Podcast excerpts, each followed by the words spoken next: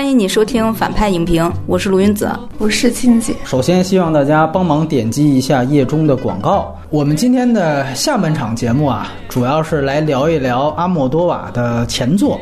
当然了，这个前作呢也不是所有，因为他拍过二十几部长篇电影，我们就算单辟一天的这个一个长节目的时间，也没办法去把它都聊完。所以像东部那期一样的，我们是主观的选择了十部这样的片子，其中呢包括一部我们能找着资源的最早的一个片子，加上九部大家都比较熟悉的。那在这之前呢，我们先做一下这个呃资源的介绍。情况大概在前年，二零一七年左右呢，他。早期的两部电影呢，CC 已经出了蓝光碟，一个呢就是《崩溃边缘的女人》，另外一个呢就是《捆着我绑着我》。所以这两部早期的片子，它的修复版的质量，大家能找资源质量肯定是最好的。它近期的大部分作品其实就都有蓝光了。步入到九零年之后，应该说所有的电影都已经完成了蓝光化，至少是高清化。所以我觉得他，因为他算是一个啊非常有名的一个导演了，所以他的资源其实。是很好找的啊。另外也要注意区分，就是阿姆多瓦的片子有很多都是 NC 十七级，那么这个和他后来发行碟片呢，其实还有一些是解版的。所以包括像《不良教育》其实是有双版，那么不是说你下载了你看的肯定就是完整版，这个你也要注意在这个时长上进行甄别。包括像《破碎的拥抱》，特别提一下，这是唯一一部在内地上映过的阿姆多瓦电影啊。对，当时呢其实还是时隔两年，那片子是。零九年的三月份在西班牙上映，然后在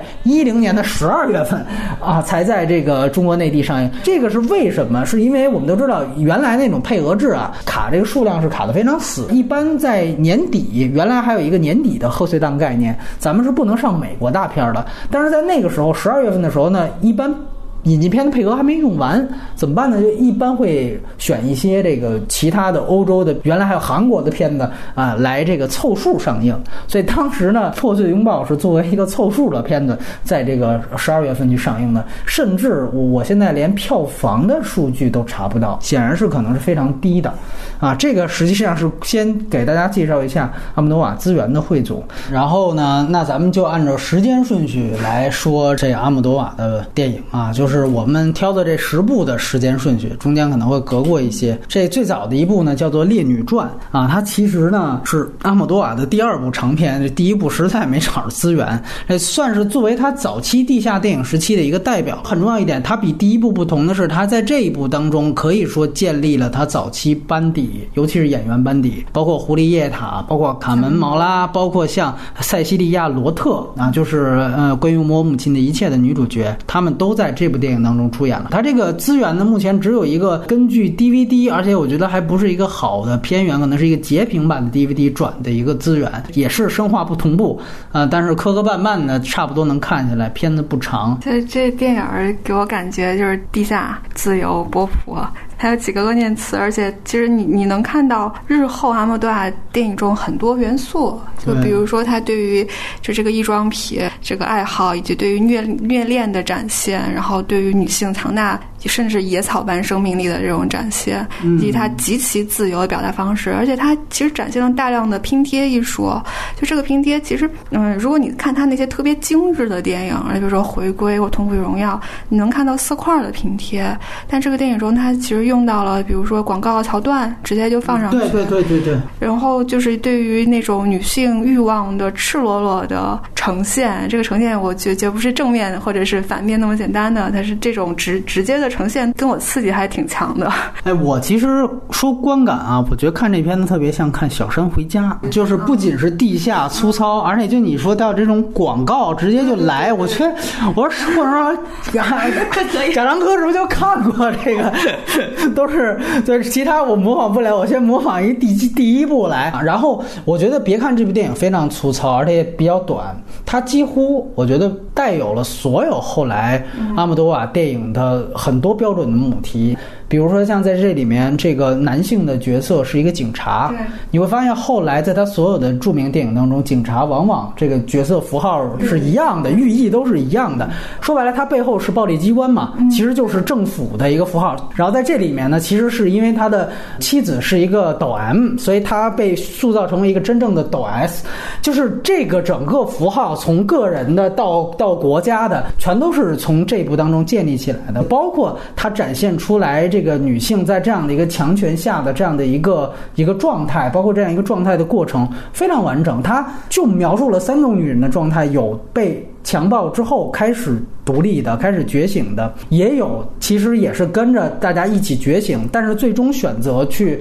回归的，对吧？也有根本就没有被改变这个任何价值观的，他其实选择了基本上涵盖了可能他那个圈子里面的这个女性当时的这样的一个一个成长环境，我觉得是是非常非常具体的，而且最后那个情节让我是想了很久的，等于是跟这个姐妹一起体验过一把生活，甚至可以说。一一起私奔的那个警察妻子啊，其实就是胡丽叶塔演的。她呢被丈夫家暴了一顿之后，她选择还是跟丈夫一起生活。完了，最后甚至到医院的那场戏是她的姐妹问她说：“你究竟是跟他回去，还是咱们一块走？”她说：“我还是跟他一块。”完了，两姐妹只能最后自己走出来。这个角色其实恰恰是她所呈现的核心，就是虽然她最后还是选择依附男权，但实际上最后她这个选择是在。在姐妹帮助，然后得以了解自身的性癖好之后，她主动做出来的。嗯，就在这个电影当中，其实阿姆多瓦已经非常清晰的交代了，就是说觉醒具体是什么，其实就是两件事情：第一是我要什么，就我的欲望是什么；第二是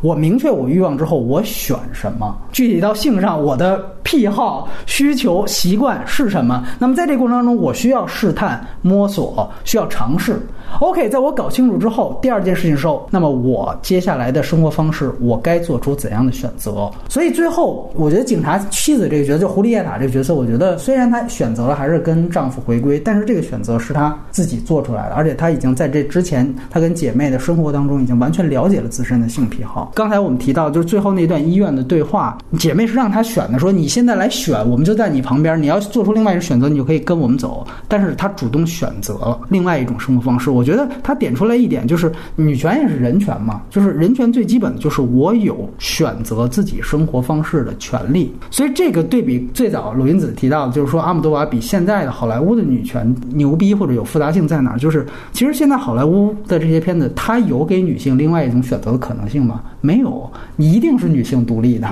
我觉得这个某种程度上反倒是一种狭隘性的体现。就我要是举的例子也是惊奇队长，你知道吗？就是一定得把男人往地下摔，这个才叫女权。我觉得这反倒是观众觉得，哎呦，这是政治正确的一个很重要的原因。如果你经历了一个完整的觉醒过程，最后你明白你自己想要什么，然后我还是做出了这样的选择，这就比开始懵懵懂懂的说我因为家庭所迫，我嫁给这男人，然后遭受他家暴，这是本质不同的区别。所以结果虽然也许是一样的，但是这个过程才是最终他想体现的不同和觉醒。我觉得整个完整的这个逻辑链条，在他第一部如此粗糙的一个地下电影当中就已经呈现的非常清楚了。那是一九八零年的一个片子，它在内容的复杂性上，甚至是好莱坞现在这些打着女权旗号的片子，再拍十年都未必赶得上的深度。我甚至会觉得，由于原来它是地下电影时期，就真的是无法无天。就像咱们拍地下电影，反倒它是放得开的，敢说敢想。当然，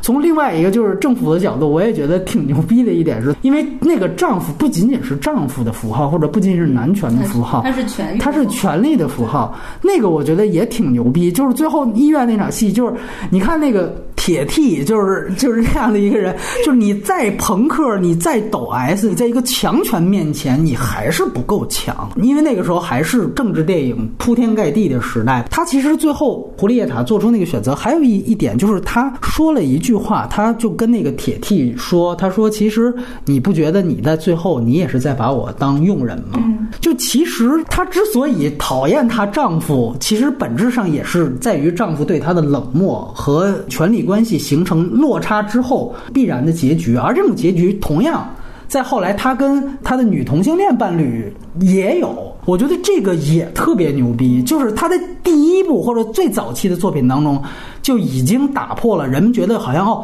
我逃脱一夫一妻的家庭传统婚姻生活哈，我私奔之后这个生活就一定是美好的乌托邦式的，他其实也一直在否定。这个浪漫化的想象，任何两个人关系当中一样会出现同样的问题。这个问题不局限于好像一夫一妻制，甚至你可以说不局限于所谓的异性恋，它可能出现在每一对这种二元的关系当中。最后那一段对话，其实我觉得也非常值得玩味。包括他在那个最后，你记得酒吧里边，就是说你去拿给我拿个酒杯去，就他展现了这种权力关系，因为落差极大，极容易。造成的一种问题，我觉得这个复杂性也是好莱坞，你你拍你再拍你也赶不上。对，那个阿莫多尔多大呀？他应该是三十一岁。很厉害，那个广告我印象也特别深刻，万能内裤，我操，那个太牛逼了！就有一点，这个电影是八零年的嘛，它其实是弗朗哥之后五年，对对，弗朗哥政权倒下，就他死亡之后五年的一个电影。所以我就你刚刚提到《小山回家》，我就在想说，我不太了解弗朗哥时期的西班牙电影到底是是不是说它内容更受限制，或者是政治电影更大行其道一点。嗯，我看《地狱战》一个强烈的感受就是，阿莫多瓦好像刻意拍了很多以前从来不敢拍的。东西是是，这可能对于时代的反叛，就像比如说，就我们有一天自由了。哎，这个我呃，对对，这我跟你说，在哪个片子后来特别强烈，应该是那个《活色生香》。嗯，对对对，我那个片子倒是我，对对对，那个我觉得是最最最强烈的。对，先说《欲望法则》，来，鲁云子。嗯，《欲望法则》是安东尼奥·班德拉斯演的第一部阿莫多瓦电影吧？然后一来就是男主角，有另外一个男主角就是那个男导演，但是大家看的。就知道，那导演的那个存在感跟他比太稀薄了，就 从此奠定了这个班德拉斯在阿莫多瓦电影里面的一个形象，就是。他总是穿的最艳丽，然后欲望表达的最直接，在床上最勇猛，然后最后最疯狂的那个人，他是一个化身，他是欲望本身的化身，就是就像静姐说一样，他对于爱欲的渴求可以压过这个片子里面的一切。大家看《欲望法则》，我觉得特别惊讶，至少我看的时候就很惊讶的，就是虽然说大家都说阿莫多瓦的价值观是特别出格的，或者说是特别激进和先锋的，但是我看见这个人真的是你觉得，你看班德拉斯这个角色。你真的找不出他身上有什么善，就是做一个社会当中某一个角度的好人，他就是欲望的驱使中，他要完完全全的得到他欲望的对象，以至于在这个过程中，真的神挡杀神，佛挡杀佛，什么我都不管。欲望肯定是怎么表达呢？是他们在那个房间里，他跟那个导演在房间里，然后房间里有一个巨大的神龛，然后他们在神龛面前做爱，然后然后跟他做特别那个真的是激动人心的爱的表达。我就是觉得，哪怕我不是腐女，我看那一段，我就觉得这个。爱的表达是特别的振奋，它让你有一种振奋感，有一种神圣性在里面。他把这个爱欲的地位提到那种高度，然后他下面有一个镜头，也是在这个片子的预告片里的用的一个镜头，就是下面等的所有的警察、小孩儿，包括这个导演的，我们姑且称之她为姐姐吧，就是卡门毛拉，是是是，对。所有人都带着一种纯净的表情，仰望着他们俩的那个房间。导演就是肯定这个，他肯定一个在一般的社会准则看来无恶不作的一个人的爱欲。这是我看这个片子最最震撼的一点。就是我当时我已经看了很多阿莫多瓦片子，可能也有十部八部了，但是我第一次看这个片子，还是感觉到他突破了我的极限，某一个地方的极限。其实我性格很强，然后我很喜欢去做价值判断，但那一瞬间，我突然就在看这个片子过程中，我突然意识到，就是是呃，如果说阿姆多瓦对我的人生的这个价值。边界有所突破，就是从这个片子有所突破，就是在于，如果你始终就用自己的标准，就是去评判任何一切，你你会错过太多。比如说，我对于善和恶的认认定，就是我觉得不能伤害他人，就是说爱欲是不能突破伤害他人这种界限。但是我看那一刻，我知道阿姆多瓦并不是在肯定这种爱欲，他是在肯定这个爱欲的正当性的时候，真的很震撼。多年以后依然记得。然后他给了一个镜头，卡门毛拉，他他永远的女主角转过头去擦了一下眼泪，又是他又是仰望。的神圣性的，又有一种悲悯的一种伤感，因为他知道他们的结局一定是悲剧嘛。我我很喜欢这个片子，但是他，我就认为他是阿姆多瓦的，我觉得可能是唯一一个真正的基片，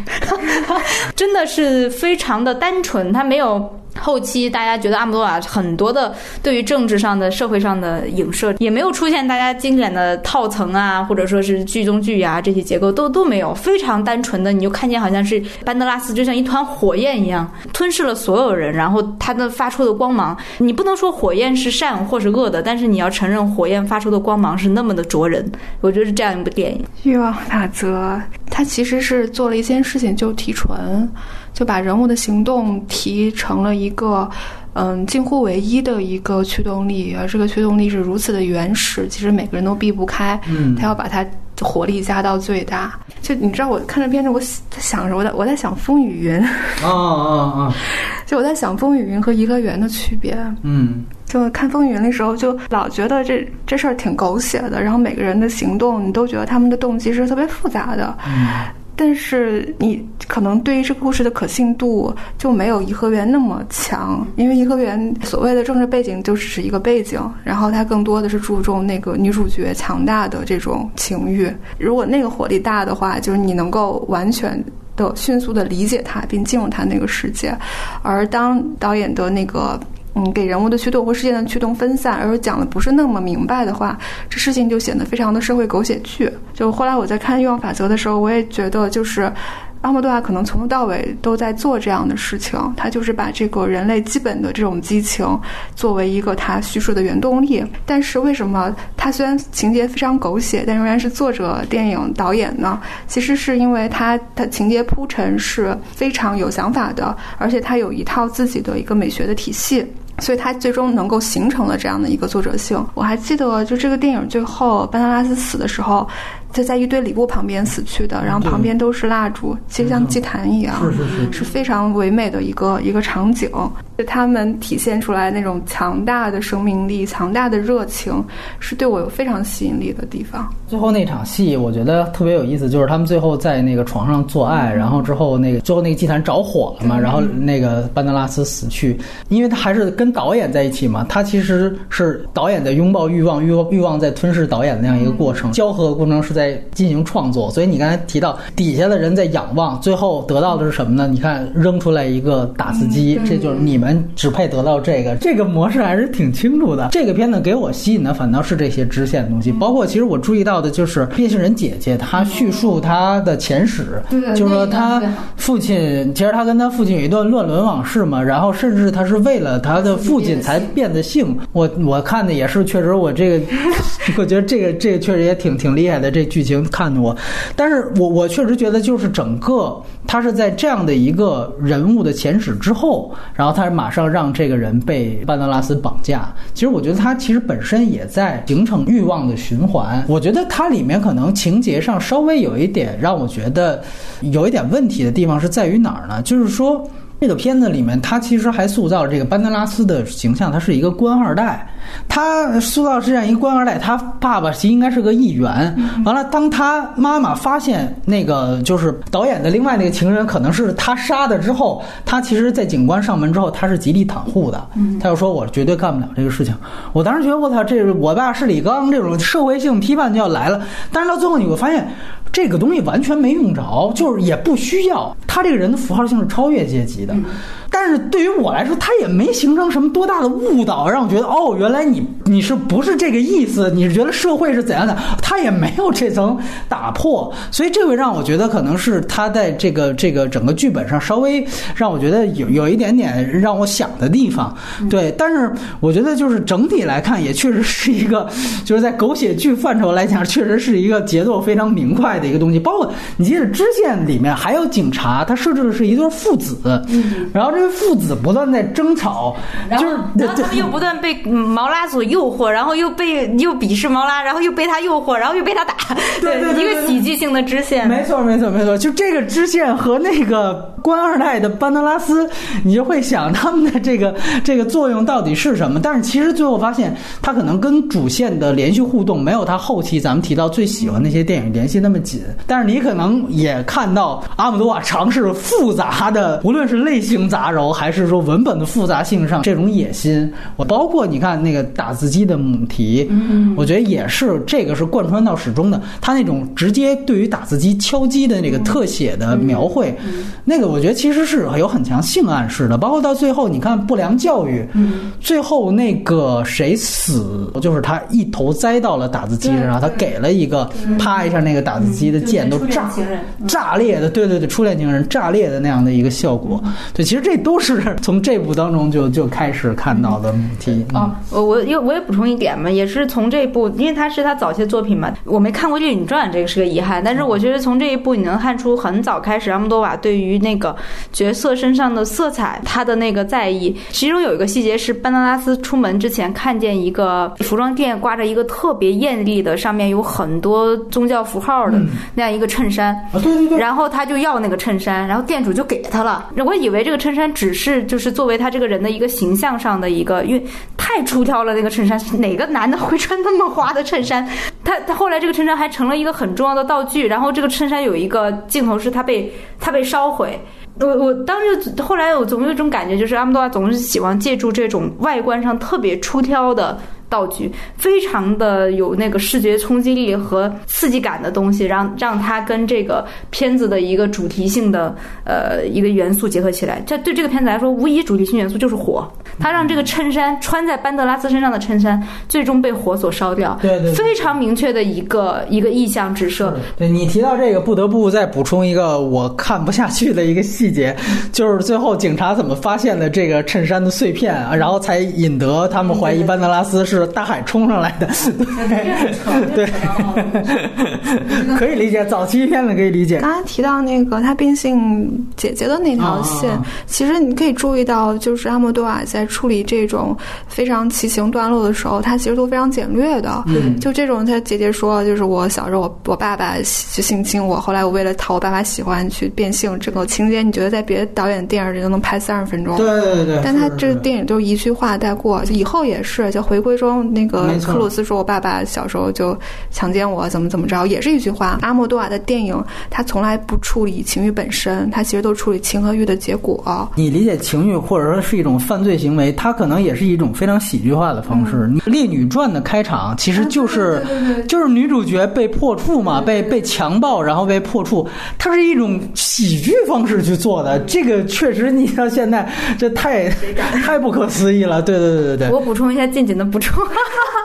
对，的确是这样。而且，呃，回归里面有一段，同样一个演员，也是卡门·毛拉，跟他的女儿们讲述说，到底当年是怎么回事儿，到底是谁烧死了，然后我为什么要这样做？我其实也是特别平淡的处理。我觉得这的确是他的一个导演手法，这导致了一个什么结果？他对于演员的要求特高。就为什么卡门·毛拉？这个演员跟他在一起二二三十年，就说句实话，这种质感的演员，他能够把这种虽然说是特别景景别也很简单，场景也很简单，没有任何特殊的调调度，非常冷静的一个一个环境下，他把这个奇情故事完全通过自己的嘴讲出来，真的不是那么容易的。然后你看见他依然用这个方法的时候，嗯，质感不同了，层次不同了，然后但，但他依然有这个对于这种场景的控制力。就是我确实觉得我很喜欢阿姆多瓦演员，就是他能够，他真的是慧眼识识珠非常对于演员的那个把握，还有他喜欢他们身上的那种特质，就像刚才说，让班德拉斯真的不是一个天赋的演员，我觉得丹莫多瓦就能找到特别适合他的那个路子，让他去表现，让他让他以那个非常有冲击力的状态去表达。嗯，捆着我，绑着我，不，这个金金奖嘛，我也不是很熟，我好多年前看的。哦，捆着我，绑着我，就这次我还特地查了一下金石培育和他哪个早。嗯，八九年的片子，金石培育是第一部是九九年的。就是说，这片子如果现在来看，可能不是特别的先锋。对，因为尤其是你经过金石培育，可能七八部吧，这种。你都看了？没有。我这可以啊，这我都没看过。就包括这种，嗯，就是男性精神疾病。的粉丝对于女演员的追随，其实为麻布讨论也挺深刻的。就都是这些，就你现在看可能觉得就还还可以，但我在想，是不是当时还挺惊世骇俗的？直接把虐恋和斯德哥尔摩综合症这种直接非常呈现在荧幕上，也许是非常非常大胆的。但是，就他与 就是金世培不同的是啊，他其实铺了一个那个女女主角，同时是一个女演员的一个职业线。对。他在那个电影工业中就是一个被观看、被玩赏的对象，而在那个职业线中，那个导演又拍了一个 B 级片，然后他在里面演一个被一个就是穿着很奇怪装备的高大威武的猛男追逐的一个一个角色，嗯。等于说他在这其中两层结构里，他都是被虐方。当你就是看到这一层的关系的时候，你大概能理解他斯德哥尔摩综合症心理来源是什么，而他对于男主产生感情，就是在男主去打架受了一身伤回来，让他来照顾他。这个时候，他在整个剧中的权力关系第一次变成了照顾者的一方、保护者的一方。那这个时候，他对于男主产生感情，其实是顺理成章的事情啊、这个是他有一个完整的心理机构的阐释。我觉得这是这是挺牛逼的事情。那至于结尾就是突然大团圆了，我只能理解他延续了阿莫多瓦那个喜剧的一个突然不知道怎么着这事儿就解决了这样一个方案。我我其实同意你说的这个事儿，就关于他这里面情欲本身，我觉得还是有女性觉醒的这样的一个过程，这是湖光是非常清楚的。就是你说的，其实再说的彻底一点，他其实是。真正他在职业线，他是一个色情片的演员嘛，然后那个老龄的男导演，其实对他来说，其实也是一个利用加闲诗的一个形象。表面上来说，你可以说这个是是一个精神层面的暴力和精神层面的彻底歧视，而班德拉斯对他来说，实际上是一个生理层面的暴力，但是在心理层面是真的爱他。就是这里面其实它提供了这两层的本质不同，它其实有点像，比如说《色戒》里面你会看到，就是革命集团对于王家之和和这个梁朝伟对于王家之，对吧？这是。但是本质上情欲关系是这样，革命那边我表面尊重你，其实我真的是那是纯粹的利用你，但反倒跟敌人那边是有是有一层这个情感的羁绊所在，捆绑其实是这样的。然后他还是有非常强烈的对于各种类型片的戏仿。开场你说那大怪物，其实那个本身就等于算是给这个片子定调的，那就是一个自反性的体现。就班德拉斯就是那怪物，他是一个怪兽片，闯到这个女女性的宅子里面，然后要把女性掠走，然后最后骗了这个怪兽，然后最后把怪兽勒死，对吧？然后你说最后那个大结局，其实就是对于前面他整个这个怪兽片的反击。从班德拉斯这个角度，他开始第一个镜头是他在精神病院里面，就是其实整个电影是从他这儿从南方开始的。其实最终你也可以把它理解为，这其实是一个边缘人士的互相取暖，最终互相接纳的过程。就是女色情片演员也是一个社会边缘人士，不是被歧视的，她是一个精神病，也是。被社会边缘的，最终他们是一个互相被接纳的过程。尤其那个姐姐的角色，我觉得特别重要。就是那个姐姐开始其实一直给他不断打电话，不是害怕他失踪。我觉得那最牛逼，就是他失踪了几几天，他姐姐不带报警，不带找的，唯独打电话就是说，哎，这边这导演啊，他想听你唱歌，想看你跳舞，你赶紧来，你什么时候来？就是他姐姐完全是一个在这个电影工业当中，他其实就是一个帮凶的角色了。最终反倒随着这个虐恋，我承认他的问题是在于最后这个感化的速度也太快了，最后发现哇，他们俩真爱哇，我也投入到这个大家庭当中，这有点生硬。但是我觉得他整个这个意思和方向，包括他对于开始这个怪兽片的反击，我觉得特别明确。我反倒觉得这是一个特别影迷的电影，就是它就像昆汀的前面的很多作品一样，就是你要了解整个类型片的叙事方式，包括也打开到后来整个一对一的防讽，都是一个很好的开始。嗯如果这么说，我觉得结尾的团圆，除了那个完成怪兽片的结尾，还有一个就是女性最终会跟真正认可自己的人在一起。很重要的一个一个学习过程，来情迷高跟鞋，对，加快语速啊。啊，情迷高跟鞋，其实我觉得它像一个低配版的很多阿莫多瓦的经典片的一个低配版，包括呃，大家在里面可以看出非常浓重的后来的那个关于我母亲的一切的影子。嗯，对，然后这个片子很多人拿出来说，是因为它有个超超强的一个制作团队，比如它服装设计，女主角服装设计是老佛爷，就卡尔拉格菲尔德做的啊对然后那个音乐是坂本龙一做的，没错没错。就导致其实其实你看，你要是你这不知道坂本龙一做的，你看着你在想阿姆多瓦这这配乐怎么怎么奇形怪状了，对，怎么怪怎么变了？对就是怎么有一点那个故故作深沉。阿莫多瓦其实是非常反感他自己，你能看出来他是反感故作深沉的。就是这次有一点深沉过头，结果就是一一个超豪华的配置，然后出来的结果呢，就有点反而有点低配。但这个片子还是很有意趣，它这次特别的那个呃 focus 在一种母女关系啊，也出现了那个风米刚才讲的，他让一个反派的那个男的，然后跨越十几年把妈和女儿都睡了。对对对还有一点是那个女主角，她也是捆着我绑着我的女主角。对然后呃，好像阿姆多瓦其实并不喜欢她，曾经说过她不喜欢她的就是现场边表演。明白了，就是痛苦与荣耀，其实骂的是他，对对对，只是把男变成女了，对对对，他他就不喜欢他现场那个。然后我其实看这个片子有个特别痛苦的点，是我认脸认的特厉害。大家看这个片你就知道，他就跟看那个西班牙那个看不见的客人一样。哎，对对对，我也想说这个，我操，法官，我对你千万不能认一个人的脸，你认得很清楚。你如果梗中间就破了，我我觉得这不是你的问题，因为我是一脸盲，我中间马上我觉得他这就是穿帮啊，而且最后你记得兜那番的时候，我操一一唱三叹呢，我是说大哥，我早就看出来了，这回我终于走在你前面了，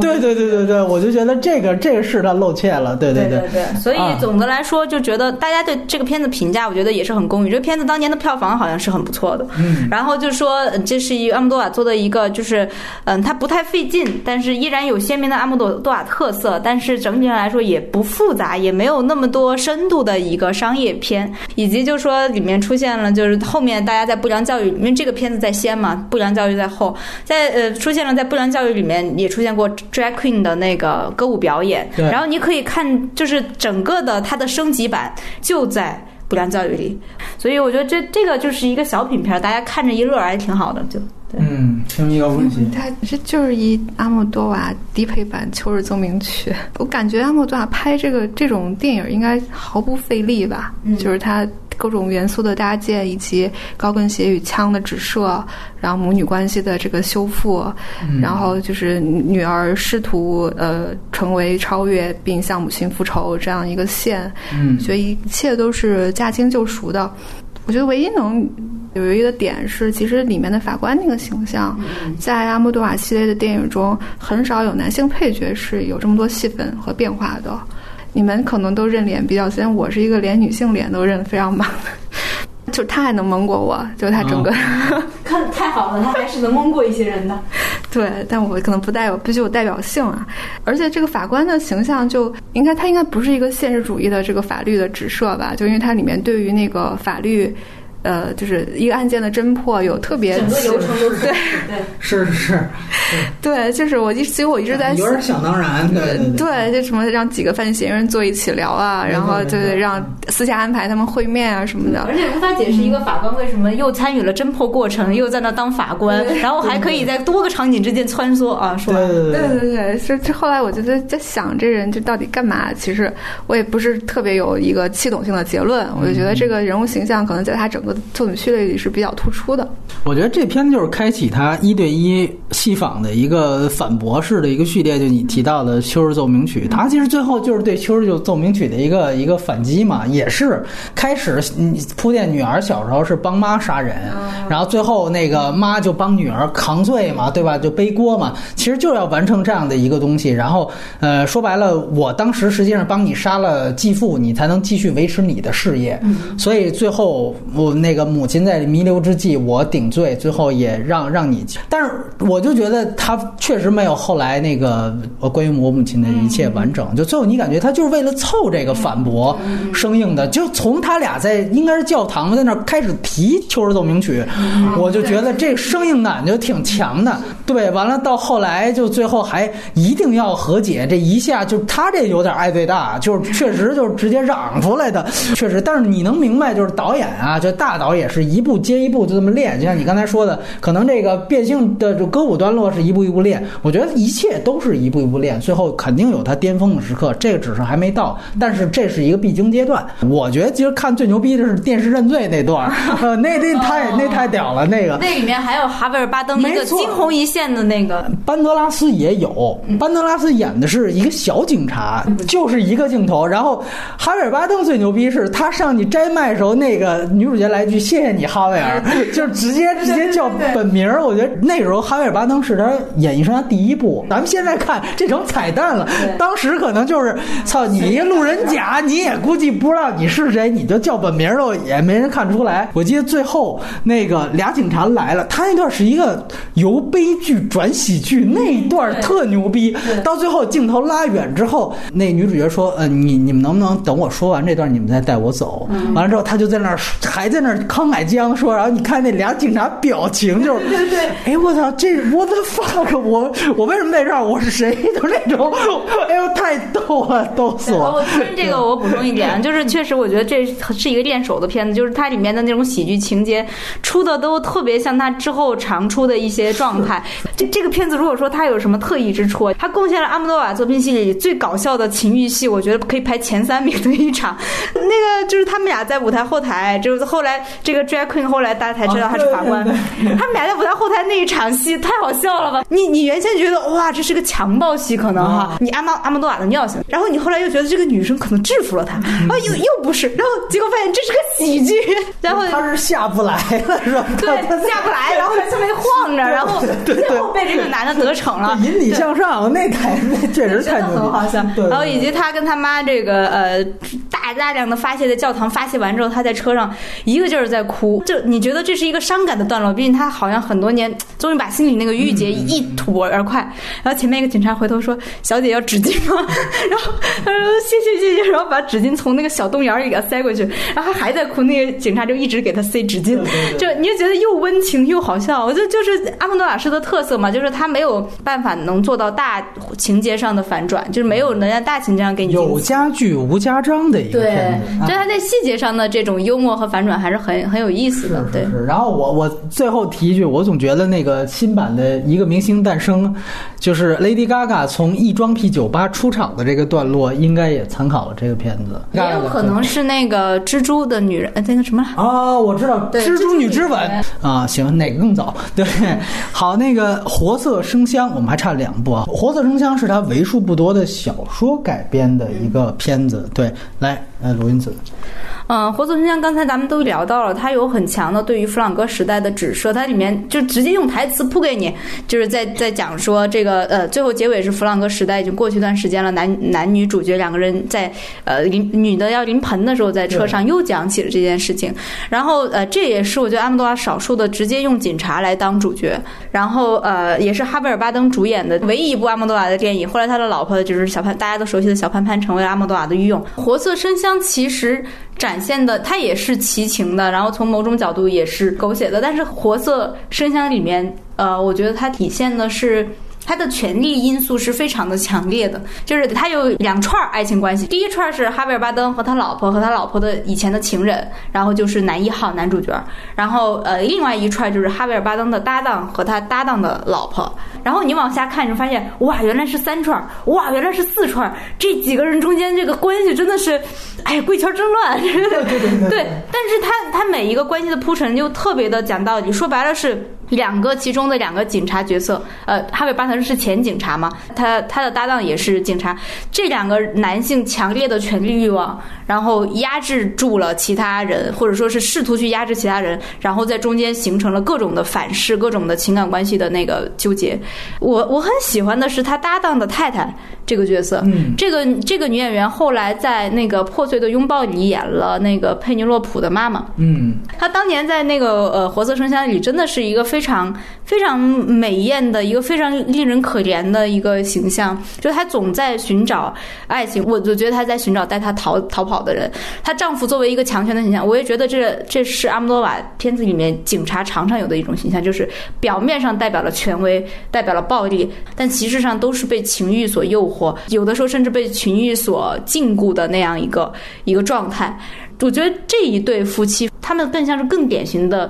阿莫多瓦式的主角，因为他们中间有这个典型的一个权力关系，然后一个社会指涉，以及最后一个非常又要说振奋人心的式的悲剧式的结尾。最后结局是他们两个像那个，就是像张爱玲写的，像为虎作伥一样，就是我要你死在我手里，才是真正的你中有我，我中有你。这最后那个结局，当这个警察把枪抬起来，很多人都会以为他是想杀男一号，但他最后把枪对准了自己。我觉得那是特别呃阿姆罗瓦式的爱欲的一个表现，就是权力最后他熬不过这个爱，他熬不过这个红衣女子，这也是一个非常明显的隐喻，就是这个警察的太太，她常常穿红衣，一身红带，最后也是穿着红衣死去的。大家听这个名字，包括我当时看的时候，我以为这是有一个大量情欲戏的一个 片子，但其实并不是，它其实有非常强的后了弗朗格时代的这个隐喻包，呃，然后也有这个对于对于警察代表的这种国家形象、权力形象的一个非常完整的一个指射。另外还有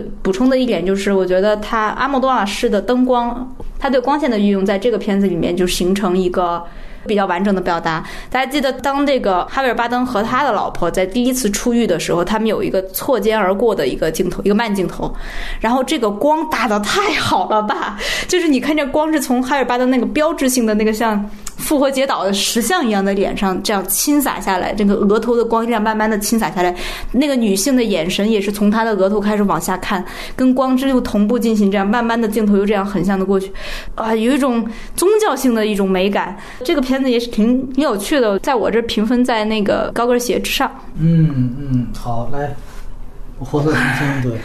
活色生香，首先这名儿特好，我一直我其实早期一直以为这是对阿姆多瓦所有电影的总结。嗯嗯，它是很少见阿姆多瓦直接只说政治的一部电影吧？嗯，就开头他。他讲那个，就是他出生的那一那一天是什么？社会各地人士要求就是公民权益的那一天，然后让孩子在一个大巴上出生，而大而因此他又得到了一个永久的车票的权利。其实你可以看，他其实就是新时代、新世界之子嘛。虽然那个时候弗朗哥还。政权还没有倒，现在但是他在那一天出生，就代表着我与旧世界要告别。到电影结尾，他也是唯一，就他也又生了一个新的孩子嘛。对，就是他这个新生力量是生生不息的，而他在整个电影中又是一个就性能力最强的一个人吧。嗯，对。他的就是其他的几位男性角色，要么就是一个同时又都是权力方，他要么就是后来半身不遂了，后来又是老婆出轨了等等这些。当时就出轨。对，就就感觉他他虽然作为一个底层出身又坐过牢的一个男主人公，但他其实最后是生命力最顽强，走到最后并且迎接新生命的一个角色。就我不晓得政治隐喻是不是他想说的是这一层面的东西。这个电影中其实还贡献了一场就非常优美的情欲戏，就是也是印在海报上那一场，呃，也有点像色戒了，就它最后上面那个俯拍的场景。嗯嗯嗯嗯嗯。对，其实这很有意思，就是说这个片呢，我我觉得是它呃为数不多，我觉得野心非常大的。与其说它是一个政治片，我不觉得它，我觉得他想做一个关于巴塞罗那或者整个西班牙的一个时代史诗这样一个感觉。它其实建立了很多个时代嘛，包括他用了很多的坐标符号，比如说那个楼画叉子那个楼，到最后变成了原来是贫民窟，后来变成了宽广的大道，他们在那个大道上行驶，然后那个楼一分为二，就他做了。很多这样的这个图像对比，包括你提到的开场跟最后，我倒觉得反倒开场他说的这个公车上的这个社会底层，就是客串的小潘潘啊，他这个上来就演这样的一个一个孕妇，对一个妓女，完了之后，他所生下的这个人物反倒是一个。在我看来，是一个可能还是旧时代的这样的一个人物。这个是为了呼应他最后的那个在私家车里面出生的那个孩子。我觉得那个最后那一幕让我觉得特别主旋律，就是他也是一个俯视镜头，然后就说啊，我遭受的所有的罪，在你们这一代人终于没有了。你看，西班牙不再是这样了。然后本来堵的车一下子就顺畅了，大家就开走了。我想，我说我靠，这个特别适合我和我的祖国的这个。我觉得这里面很重要，就是他是公。车上出生，他其实一个社会底层嘛，妓女之子。完了之后一上来，实际上最后被发现是是一对警察自己内部的一个爱恨情仇，把他卷进来了，然后让他夺走了他六年的青春。这其实就是一个公权力对于一个底层的直接的掠夺嘛。然后最后呢，他决心复仇。然后你会发现这里特牛逼的就是说，他其实这个符号的阶层，这是一个特别。就阶层视角的一个电影。就哪怕哈维尔·巴登他都残废了，但由于他是公权力的，他这可能是一种就是很很自然的一个流通渠道，就他可以去巴塞罗那残奥会九二年，这也是一个时代标签。他去在这儿变成了一个为国家建功立业，成为一民族英雄。就是我出狱了，我仍然是社会底层。就这个其实是对比是非常强烈的。包括你可以注意到另外一个细节，就是哈维尔·巴登从他的那个赞助商上的，就是他阿姆多非常在乎服装了。从他那个什么海报，就是民族英雄海报，到他后来穿着，故意给他耐克鞋，包括那个美国那个运动牌子的。那样的一些衣服，就他本身其实是一个，就是属于可能西班牙上层阶层跟所有世界的上层阶层一样，都是非常美国化的一个符号。包括他跟老搭档的这个价值观本身，他也是非常美国化的。所以你看他最后的归宿，他是去了美国。他说：“这是我在迈阿密那度过的第一个圣诞节。”就是我觉得这个电影其实整个都是在说西班牙阶层的一个事情。我觉得这一点是非常非常强烈的。所以他这里边其实你某种看到就是说，又是啊一个男主角横跨多年绿了两个警察，对，睡了两个警察老婆。但是这某种程度上你可以看作是一种底层逆袭。所以，我倒觉得这个戏是还挺不寻常的。对，呃，关于活色生香，我再补充一点啊，就是我觉得这个片子也有一定的问题，是在于我觉得它过度的沉浸在了这个狗血剧情里面。如果我们说，因为今天也主要是以吹这个导演为主啊，我们每次聊外延其实都是吹导演。但是，我想如果他有一个统一的这个问题的话，就是说他这些狗血的，或者说我们说他类型公式用的很好的这些充满戏剧冲突的这些反转。的剧情，呃，如果说有什么问题的话，就在于其实它有时候这个剧情的设置的点过多，节奏过快，过于狗血，会让观众减少对于其中思辨性的思考。我觉得这是肯定是此消彼长的，就是这一方面，我们说呃是要求观众可能有啊更多的思考能力啊，更更多的主动性，但是一方面确实这跟导演的调动和引导也有关系。我觉得一方面他说白了，他比他很多跟他同样名气的导演有更高的票房回报率，这本身已经已经回报了阿莫多瓦或者他的这些类型化的优势了，但是。肯定也带来了这样的问题，对，尤其是在像《活色生香》这样的片子当中，可能海报一 P，大家都会奔着情色片去，完了最后看了一奇情的故事，也觉得挺精彩。但是真正说考虑你这当中思考什么，我觉得未必。呃，然后就是呃，对他说，我有个问题想问，哎哎哎，你觉得就是阿莫多瓦是一个擅长拍政治题材的电导演吗？我觉得他不是啊，他基本也没怎么拍过政治题材。就《活色生香》，我也说他可能更像一个自己想做的一时代史诗。我也不太觉得它是一个纯粹的政治电影。对，因为你用到“史诗”这个词儿了嘛，就觉得它可能是一个特别就是成果斐然的一个特别大的一个东西。啊啊啊！对对，主要是它这架构看着反正挺挺那什么的。我觉得它有点像什么呀？我看这片一直有点像马丁·西克塞斯的《纽约黑帮》。当然，《纽约黑帮》可能更年代细一些，但是他最后其实想说的都是，我想拍的是这个城市。的变迁，当然那个是一个百年，但这个故事真的能撑得起来吗？我觉得是有点勉强。它本身你不觉得它本身有有无政府主义色彩吗？就它这个片子当中，对，嗯。因为这个《活色生香》这部电影不是我观感特别好的一部，嗯嗯。因为我后来一直在想，为什么不论是从情节的流畅度，因为它每次一符号出来，其实就打断我这个流畅度的，包括它对于这种政治隐喻一些展现，我后来就想，可能是。因为他选择的这个进入方式，与他想表达的政治主题是，可能就支撑力不太够吧。而且他的角度相对单一，就是以情欲的反抗为主，而对于其他的事情的思考也没有那么多。嗯嗯。所以看下来就觉得他搭了一个特别大的壳子，尤其是。公交车那个远景一一拉，我就觉得天哪，这是时代新开篇的开始。对对对。但是你后来发现，他讲的还是底层人的故事，他最后导向了新生儿的出现。我就总觉得他可能想讲的事情过大，而他这个内核又没有那么丰满。所以我就才问这个问题，是有这个问题。我觉得显然，而且咱们还是得回到开头，它不是为数不多的小说改编吗？很可能人家小说真的是一个特别庞大的一个故事结构，但是它他考虑到，哎，我反正我这两个小时我也不能多说，我干脆就简短截说，我就提炼你这骑行主主线。可能最开始吸引他也是这个啊，最多我加点奥运会啊，什么什么这个这个残奥会之类的，就就完了的建筑物。然后就到了他呃最重要的一个片子，叫《对他说》。这个片子我也必须得先介绍一下，它是非常罕见的拿到了奥斯卡原创剧本奖。呃，这个是近五十年以来唯一一个非英语剧本拿到剧本奖的一个电影，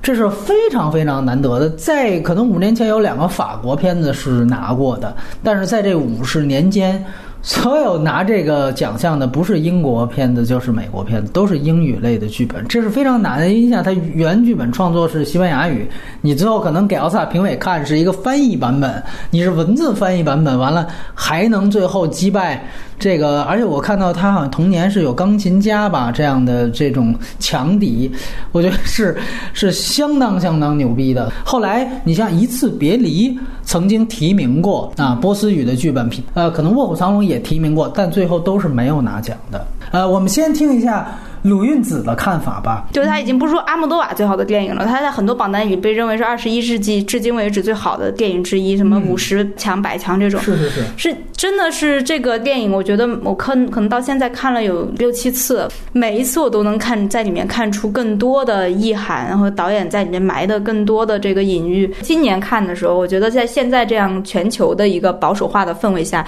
你再去看对他说，你真觉得我靠，这个片子太禁忌了哈，太激激进。太尖锐了，太争议了，他怎么能够拍出这样一个东西？他那那如果在我们国家，这个首先要问到说，一个护士把一个昏迷的病人病人强奸了，你还在把这个护士当成一个一个非常美好的人去描述，你是不是有病？你这导演是不是是不是三观有问题，有巨大的问题？而且，但是你看这个片子，你觉得这里面的人这么美好，这两个男主角如此的美好。你根本不会用一个非常普通的道德评判上的理念去评判他们，这就是阿莫多瓦式的尖锐，他的那种社会意涵和他依然非常具有时代性。我们看见一个零三年的对他说，在现在看起来依然是如此的震撼，真的是震撼性的一个我觉得表述。很多人都会说，对他说的主题其实关于是本来就满是隔阂和偏见和这个很多问题的社会当中，人与人之间到底如何去沟通？极端化的设置让你意识到这个沟沟通的不易。以及知道人的误解和偏见来的多么的容易。对他说，你就说一个让你最感触的一个细节有没有？对，最感触的细节就是那个看护师他最后飞越疯人院了嘛。啊，是是是。对对对，但那我记得第一次看的时候我太小了，真的不懂，而且我也没看过《飞越疯人院》。嗯。当我看了《飞越疯人院》，我再去看，我才明白为什么他说我要去。那是他他爱的那个女人所在的地方，而用自杀的方式去实现。第一次看，我对结果完全都不能理解。在第二次看的时候，形成了一个巨巨大的情感冲击，就是阿姆多瓦对于死亡的认知，就是和很多大家影史上的天才对于死亡的认知那种这种浪漫化的认知，不仅是一个浪漫化的想象而已。他是相信，他让男主角这么一个刚才说了，就是惊世骇俗但又美好的形象，最后通过这种方式去飞升。你。几乎那个结尾拍的那个小雨淅沥，然后镜头移到海报上，然后他在写字儿，然后他那个感觉是非常的清新和浪漫的，有点仙气的那个表达，我很喜欢那个结尾。已经跟大家讲讲的就是说这个片子现在看来，包括当时看来，也应该是非常惊世骇俗的，就是他在定义人和人之间沟通和以及这种关系。当两个沟通的人自己他们自己认为这个是双向的，所有人都认为是单向的时候。那你怎么样去确定这件事真是否真的存在？所有人看完第一次可能都在想，所以到底这到底是对还是错？道德伦理边界嘛？对，这是我理解不了的事情。但阿姆多瓦其实早就给出他解释，他一头一尾都是用那个呃皮纳鲍什的。舞蹈舞蹈来做结尾，他一开始其实展现就是没有办法沟通的状态，竟那个舞台上的女人一直在撞墙，然后最后的结尾他用的是，如果我没记错，是一个春天的主题，台上全是绿意盎然，然后这个女性被跟男性一块儿一个非常和谐的一个共舞状态，然后活下来的这个男主角和活下来的这个女主角，他们隔着一个空座位相视一笑，那个空座位是留给谁的？当时呃，我觉得这是非常明确的，他对于对还是错这件事的一个指涉，但他永远。也不想通过任何语言去去解释它。我觉得在阿姆多瓦的电影里面，对他说就像就像是个总纲。它达到的高度，它包含的深度，它的元素的运用和它的它的气质，都是都比其他的所有的，我认为比他其他所有片子都高。对，然后，呃，近景怎么看？对，刚才鲁云子讲到的是交流那个层面嘛，但是我看的时候想到两个短篇小说，嗯，一个是马尔克斯的《苦泣回忆录》，一个是川端康成的《睡美人》。这两个小说，马尔克斯可能也是致敬川端康成啊，就他写的都是一个男性对于一个静止的女性的一个爱恋和交流。然后后来看阿莫多瓦的访谈，其实导演就是有记者把这个问题抛给他，他说他其实从来没有看过这两部，就我只能理解，可能就是对于人类幽深感情的探索，就是殊途同归的吧。啊，就但是就你如果相比这两个文本的话，其实对他说还没有那么简单。就两两个文本可能是一个老年的男性对于不复返的青春的肉体的一种迷恋怀念，对对嗯，对。但是对他说，他其实是非常非常罕见的阿姆多瓦作品序列中以男性的心理成长为主线的电影。呃，女性其实在里面大多数时候是以挺符号存在的。嗯我印象中其实有一个是就那个胖胖的那个角色，应该是坚持给他喜欢的芭蕾舞女演员讲故事。其中啊、呃另外一个呃，你是说斗牛士那个是吧？对对对，啊，是，对。然后呃，可以看到这两个女演员，呃，就承担符号性女演员，其实她们的职业都特别强调身体性，嗯，无论是嗯、呃芭蕾舞还是。刚才鲁云子讲的一一粒一粒扣上扣子的那个斗牛士的服装，而这本身其实承担了就是就是男性去试图与女性交流的一个最表面的一个一个沟通渠道。嗯然后，嗯，接下来沟通渠道就是不断的跟讲述，就是我每天看到什么，就是，然后还有就是不断的擦拭，然后后来是一种不断的进入。其实那个嗯缩小情人那个电影，那个那个黑白短片，其实已经暗示了这个男性进入女性身体的这样一个状态。嗯，包括后来那个呃，这个昏迷的芭蕾舞女演员，她是怀孕了，对呃，生下了一个死胎。最后那个胖胖的那个男主角，他其实也死去了。就你可以看到，其实他可能彻底的进入了了这个女性身身体之内。像这样的一个就是交流的不同层次，在电影中是非常明确的，而又有非常完整的情节去支撑，所以你不会有个强烈的符号感。而呃，这个电影在我看来也是艺术形式非常多样的电影，它非常的精致。比如说，它前后都用了那个现代舞，然后它用了默片的这种形式，它用了两组对照关系，而到最后就是其中一个男主住进到另外一个男主的房子里头去观看芭蕾舞女女演员，他其实是完成了一种身份的一种置换。它整个的这种艺术形式的探讨，是让这个整个的那个作品的完成度和复杂性是达到一个高度的。就在我看来，我觉得很有意思啊，就是说，嗯、你刚才其实一直在前面的电影当中，你也谈到阿姆多瓦对于这种呃艺术形式的探讨，呃，包括我们提到的自反性，就这个片子其实非常强烈嘛。它开始和结尾用皮纳鲍什的舞蹈，中间呢是这段默片。那么你会发现，其实他们都在情节上有非常重要的作用。比如说开场的这个舞蹈，它其实给到的这观众其实就是这两位接下来要展开故事的男主角，他们正好做邻座。啊，这个人被完全感染到了，他其实是一个记者，然后他就去跟这个女的斗牛士发生了一段故事。然后这个看护男看护呢，其实感觉他看起来没有多大的动容，但是你会发现，可能他那一幕他想的是我怎么样赶快把这一幕看完之后，跟我的女神来去说，对吧？对他说。那么这个其实是很重要的一幕，就是说等于这个艺术形式都刺激到了他们，并且让他们展开各自的故事。然后中间呢，呃，就是默片可能是更重要的，就是他其实是直接用台词告诉大家一个信息，就是那个男主角男看护他是看到这个片子才想到了，哦，原来我看完他我才懂得一个男人真正应该怎么怎么进入到一个女性的身体里。你你可以某种程度上说，这个男性以他的当时的生理情况和他的这个被人歧视的这样一个情况。呃，包括他家庭情况，他可能在这之前都没有任何男女方面的生理知识宅男的感觉。啊，对对对对对对，肥肥宅是吧？对对对，可能是一种肥宅的极端化的一种情况，所以，如果你站在我们都是看到是艺术形式去影响影片主人公的话，其实这个片子反倒是最强烈，而且你也说不好它是究竟是讲艺术的残酷性啊、危害性，还是说其实它某种程度上是促成了这个神迹的完成，对吧？最后它导致了女主角的苏醒，很有意思。就是说，呃，你也想讨论，就是为什么说他开始其实是前半段不再讲这个男看护，他一直在讲这个。记者，嗯，去准准备是想调一个大新闻嘛？说白了，完了之后呢，在这过程当中误打误撞，说帮着女主角灭了呃女二号灭了条蛇，完了这才说取得了他的信任，然后最后两个人才成为了情侣关系。这又特别像之前的那个呃情迷高跟鞋里边，等于那个睡了母女的那个那个丈夫被杀的那个丈夫也是个记者，对吧？他是个同样的符号，但是在这里面又反过来了，就这个记者其实是一个相对正面的一个一个符号。呃，你怎么去看待？比如影片是从这个角度进来的，而且我们注意到记者往往他所起到角色是，他听别人说，对吧？是他对我说。这我还是第一次想到这个事情，因为记者这个职业出现在电影中，作为其实它有很强的功能性嘛。这个功能性一般是它职业带来的，它是一个探寻者的方式。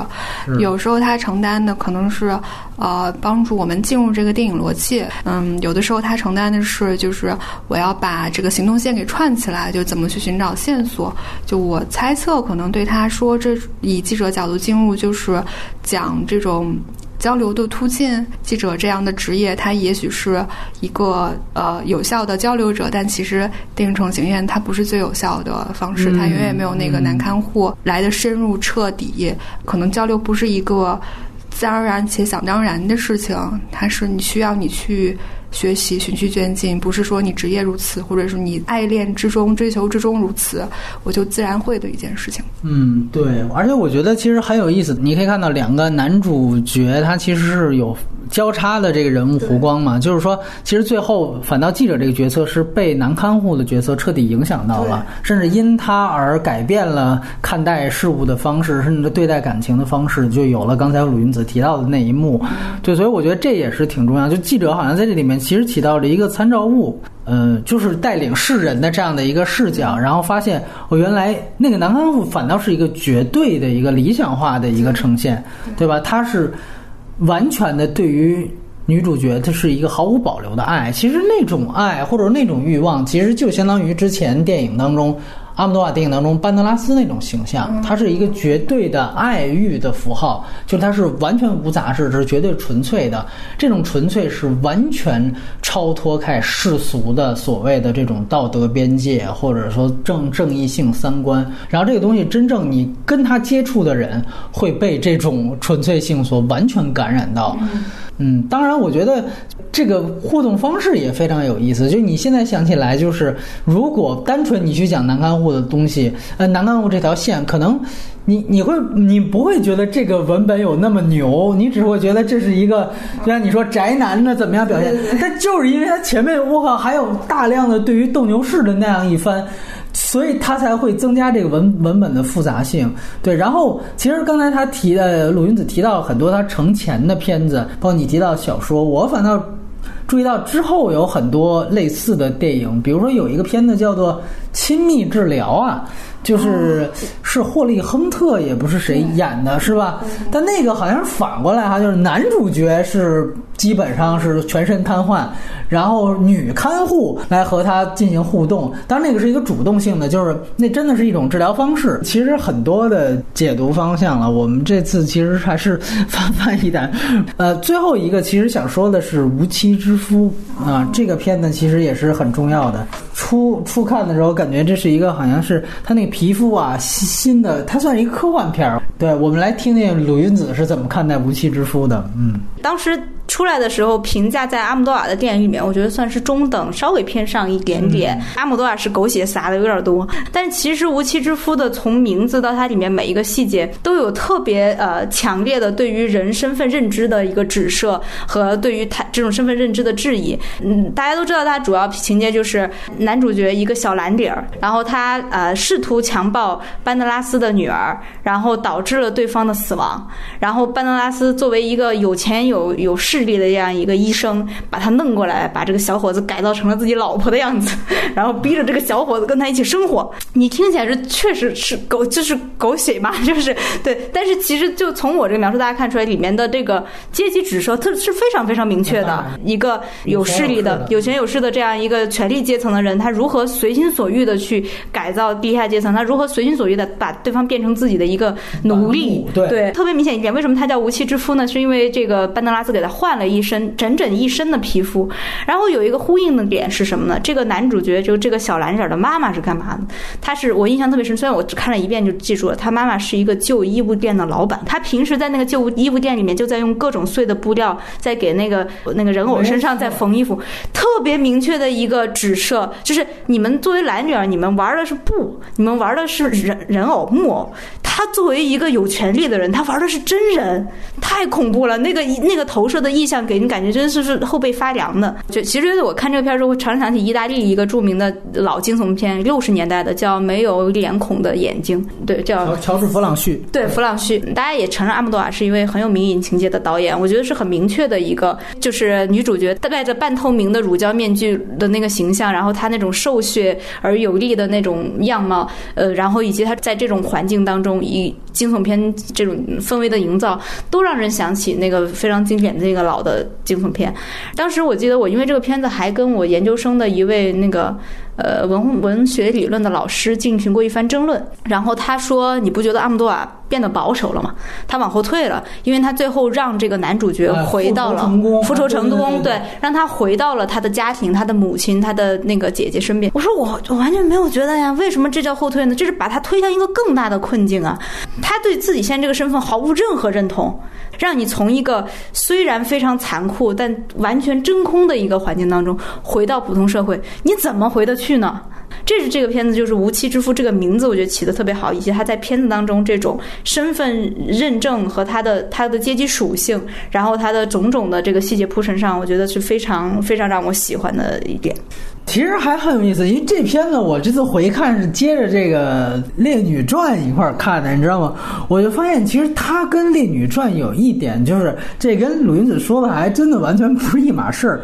我其实看到的是，他其实在讲的是。呃，一种对于基本人权的侵犯，就这里面其实它有一个挺鲜明的暗示，就是说这个底层的，就这个中古店啊，我们说中古店的这个底层的少年，他嗑药之后做下了这样一个性犯罪的举动，然后被囚禁起来。他在这个性犯罪之前，他有一处暗示，是他当时看见了一件花衣服，然后他觉得特别好看，他就逼着他姐姐去试。然后他姐姐就说：“我不是这种东西，你要留着你就自己留着吧。”我觉得那一段其实挺重要，他其实在暗示这个男主角本身他是有想变成变性人的这样的一个潜在愿望的，甚至这个潜意识在他那个年龄的时候都没有被开发出来。最后因为这样的一系列的犯罪事件，最后导致了他其实被强迫着 被完成了这样的一个潜意识里面可能。就有的变性的这样一个愿望，这个在后面也有一层情节，是在于他一度在后面变成女性之后，他是有点享受这个肉体的。最后他之所以发生这个复仇，是因为突然他就是那个班德拉斯的一个医生的同事。过来去勒索他，就说这个男孩，你做变我们做变性手术，这个男孩之前是失踪的那个，你要是不把这个手术室借给我，还是怎么着的，我就把这事捅出去，就让这个变性被变性的这个人听见了。最重要刺激他的是，那个人甩开了一个报纸，就说：“你看，这个就是当时他这个男孩失踪的头版头条，印了这个男孩的，就是没变性之前的照片。他看到这个照片之后，他才。”唤起了他原来是谁？我觉得这不仅仅是一种遗忘。我觉得这可能他说的一个跟《烈女传》更相反的，就是说，即便我有一个变性人的愿望，但是这个愿望必须是我主动做出来的。当我被动的被被变成一个女性之后，这个本身也是对我人权的侵犯。所以在最后，他看到了他原本的这个样貌之后，他还是会有一个复仇。所以我某种程度上，呃，刚才鲁云子。说了他跟他老师的争论，我从这个角度来说，我也站在鲁云子这边，是在于我认为他最后这个复仇其实是有这样的一个主题表达的。这跟《烈女传》是正好相反，《烈女传》是你看他最后说，虽然我是一个抖 M，但是本身我在最后我也最后依附于这个所谓依附于男权，但是这个选择是我主动做出来的，甚至我会在最后会。就是会以这个东西来来去跟我的丈夫去谈资本，就是说，如果你下次再不在这个游戏当中，呃，扮演好这个 S 的角色，我我可以再次去出走等等。我不知道你对你是怎么想的？对，就提一个跟你们俩不太一样的一个方式吧，就是说，嗯，这可能是阿莫多瓦第一个以变性人为主角的戏。但是它呈现的这个性转的一个结果是，就他的好多困境其实是女性的困境。嗯，就是他的，就是比如说他被观看，就是有有一次医生回回家看到他在一个巨大的显示屏上的那样一个镜头。是是是。比如说他的被被改造，就是我要把你变成我心目中一个理想的形状。比如说他被侵犯，然后整个的这些就是。嗯，我不是说它专属于女性的这样的一个一个情况，但是很多时候它可能是女性更容易陷到的一个情况之中吧。嗯，然后如果这个人是一个变性人，就最后知道是变性人的时候，这些东西会非常的刺眼，就是尤其是当就是你知道结尾的时候在看的时候，而如果你不知道这个结尾。其实你看到前面还挺顺的，是是是，我明白你的你说的这个点了。我觉得甚至还有另外一点，我刚才忘了提及，也是一个细节，就是你注意到他。呃，这个男性原来是因为他间接的害死了这个班德拉斯女儿，但是他前面也描述了他女儿的这个病状。他这个女儿的病状，他其实里边只是提到了他可能服用一些类似于的这种抗抑郁的药物，但是具体什么病，其实他没有明说。但是有一个细节很重要，就是他女儿是不愿意穿任何紧绷的衣服的，尤其是在后来他被第二次侵犯之后，他就是穿任何衣。服他都会啊，第一次其实之前也就病没好的时候，他也会这样做。然后我记得后来当这个男性，呃，被性转之后。他在适应期当中的一个非常不适应的反应，就是他把所有的衣服都拿出来撕掉，然后他把想给他身上穿的衣服全都撕成碎片儿，最后还不得不用那个吸尘器去吸。其实我觉得在这里面也有一点非常狠的地方，就是班德拉斯很可能是在他身上让他完整的体验一下他女儿之前所有的。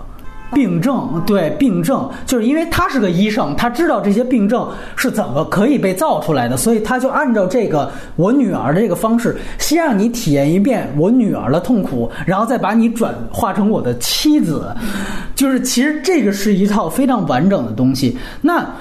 我甚至可能会觉得，其实他女儿的这个病可能原来就跟性别认知障碍可能有关系，然后这个就跟我刚才之前说的，他和这个男主角可能潜意识当中的性转的一个意识可能能形成互动，但是这里面唯一的区别就在于。是主动还是被动？但是我还是提一些问题，是在于这个片子当中反倒的一些类型元素的段落设计，我觉得倒是相对来说不太出彩。你比如说，我就记得最后他讲他复仇哈，他讲的是最后，哎，我发现我没有润滑剂了，然后那阿班拉斯说，那你下楼去拿润滑剂，然后于是乎他下楼就把那把枪摸出来了，完了磨磨蹭蹭到上去就开枪了，就这一套动作其实非常简单。全，它没有任何悬念可言。但这一段拍得非常长，我觉得这个其实就是说，它在类型段落上，在这一部当中相对比较差。就整个这场开开枪戏，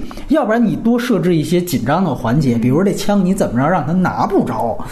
或或者说呢，你更让他，比如说人物之间的张力，你复杂一些，比如说。可能也也许班德拉斯那时候就求死，你夹杂一些这种文本的多义性，都可以。但是目前他这个拍出来的情况看，还是要商业没商业，要要主题没主题的一些。我觉得在这一部当中，你能看到就是阿姆多瓦近期的作品当中的一些。退步的具体的细节，就是刚才那个性别那个，我不知道我们有没有说清楚。就是我想说的是，呃，因为变性人一直是阿莫多瓦就是电影中的一个非常重要的元素。其实好多部电影中，我都觉得他用它可能是不是一个纯粹的叙事性的元素，可能是就是一个点缀性的，或者是一个歌舞片段这个样子。我就会在想，他为什么会这么想要用这个东西？但这部电影中，我觉得它至少承担一项功能，就是性转是除了性别之外，它其实是权力的转换以及强弱的转换。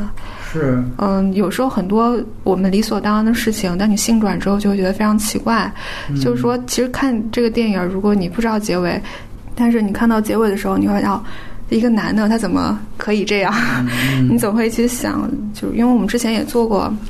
就是也做过类似的报道。就当一个男性，他就不要说性转，他就处在一个女强男弱的行业之中，你就会发现周围对周围人对他的态度是不是以他的生理性别为准的？是他的社会属性为准的。而只有当这种性转出现的时候，你就才会发现。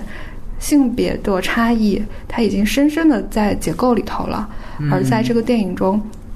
这个性转是能够把这种结构性的差异提出来的。对对，我我大概知道你这点，但是我我不知道你的就是延伸这个点的出发点是不是说，因为这个男性之前是想完成一次性侵犯，然后最后他成为了被性侵犯这一点，就是还是说只是他只是单纯的做了一个性转的假设。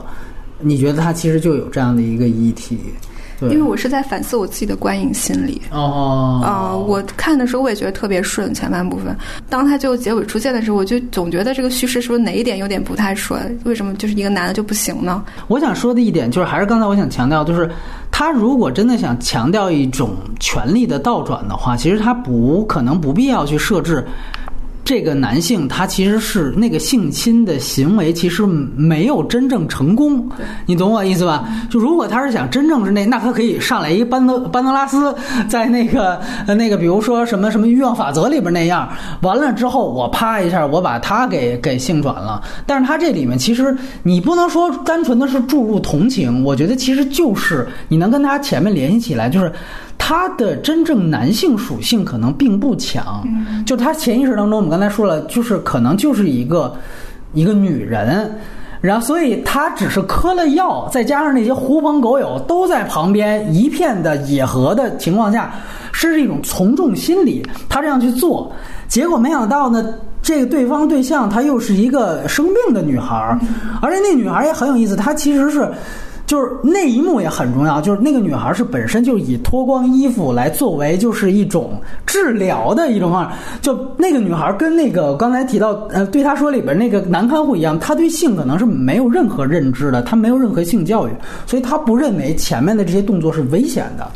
所以这其实是一个误打误撞。在这次所谓强奸事件发生当中，女性可能也不是一个真正的女性，男性也不是一个真正的男性。完了最后呢，我觉得我们可以聊一聊。聊他其他的一些，我先说一句吧。你这次拍一个导演的医生，我不知道下一次是不是又拍他弟弟？他弟弟是一制片人，是吧？我就看着说阿古斯丁·阿莫多瓦制片人的故事，被一个光芒万丈的哥哥的阴影笼罩下，哎，感觉也挺有点的，是吧？也不用征得他弟弟同意，导演有这样的豁免权，对吧？你就生拍就行，来一个叫电影人三部曲，是吧？自传三部曲，跟你记得原来台湾新浪潮什么把吴念。真的小时候拍了《恋恋风尘》，然后侯孝贤的小时候拍了《童年往事》，完了朱天文的小时候拍了一个《东东的假期》啊，对，啊是吧？这个创作方式其实不止于他呀，就国内好多导演也是。你他从身边人身边人的经历入手，因为他实在拍无可拍了，他不像地下时代那么压抑，但又那么自由了。那个张艺谋不是也拍他小时候一秒钟吗？对，我觉得这个其实可能是一种创造困境的体现。对，然后实在不行，它不像新浪潮，刚才我们说那是上来就拍，对吧？那还不一样，那你可以说那就是一种个人叙事的建立。那你对他还有期待吗？呃，我这么说吧，就是我其实这次看昆汀哈，他各种接受采访，他说他一生只拍十部电影这事儿是特别特别严肃了。他就说，他说我知道。那个之前有好多导演都号称这么说，他没也没点名。他说最后全都破戒。他说我绝对不是这样的。他说我觉得一个导演他的创作的能量可能就是十部，十部之下如果没有枯竭，也必然是走下坡路。他说，所以他说我不会，这是他的第九部作品，所以他说我就拍十部。所以他说下一步，因为很多人也问他，他之前。给那个《星际迷航》写写过剧本大纲嘛？很多人说：“我靠，昆汀会不会来导一部 R 级的这个《星际迷航》？这个美国那边粉丝会非常兴奋。”但是他说：“如果我《星际迷航》要接拍，真的当导演，那这就是我最后一部电影。”他说：“所以我非常非常慎重。”所以我觉得昆汀这个创作观，可能反倒是我觉得我挺欣赏的。对，我觉得，对于创作者来说，停止创作就意味着死亡。他得接受自己在创作上死亡这个事实，这太难了。嗯，你你采访一下谢飞导演，前金熊奖得主。对，所以说就是我也特别理解那个很多导演就是重返创作的那个时候。对，其实我这样说吧，你说的也对。他创作的结束意味着他们死亡，但是他们到最后其实就是单纯的为了续命来进行创作，就作为纯观众去看电影啊，而不是说关注这导演，你得继续得得怎样怎样，你就看电影的话，那显然你后边续命的这些作品肯定不如你原来的那些。